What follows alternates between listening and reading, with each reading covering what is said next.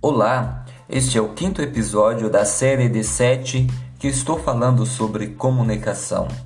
Já falei sobre tipos de comunicação, elementos essenciais para uma boa comunicação, elementos essenciais para falar em público, tipos de comunicadores. No quinto episódio, irei falar sobre o erudito, o hipnotizador e o apresentador modesto. O apresentador erudito, ele costuma falar difícil em seu discurso, cita frequentemente frases de autorias famosas, mesmo percebendo que seu público não o compreende. Emprega excessivamente palavras estrangeiras, gírias profissionais, linguagem técnica, uma forma arrogante de deixar claro que só ele conhece o assunto, como seu prazer provém da exibição da sua conduta, não se preocupa em obter um feedback de sua plateia.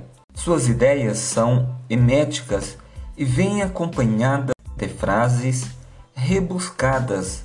Quase não utiliza recursos audiovisuais prefere ficar sentado e empregar um tom profissional.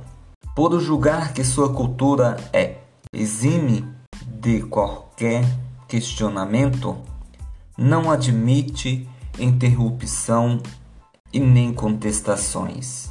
Este é o apresentador erudito, o apresentador hipnotizador. Este apresentador expressa-se de forma muito pausada causando sonolência na sua plateia. Quando ele formula um conceito, o seu público já tem adivinhado a conclusão. O apresentador modesto, sempre colocando que não sabe se vai conseguir agradar o seu público, é aquele que sempre se posiciona de forma subserviente em relação à plateia. Acredita não ter a cultura nem a experiência necessária. Vou tentar explicar aqui, como escravo da minha profissão. Me desculpem, as minhas falhas são frutos da minha ignorância. Termino aqui porque era só o que tinha a dizer. Não estou à altura desta seleta plateia.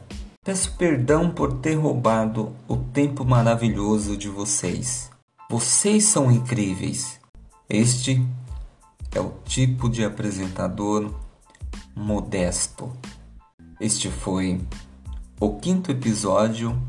Finalizo convidando você para assistir o sexto, onde irei falar sobre o apresentador verborrágico o despreparado e o apresentador espalhafatoso.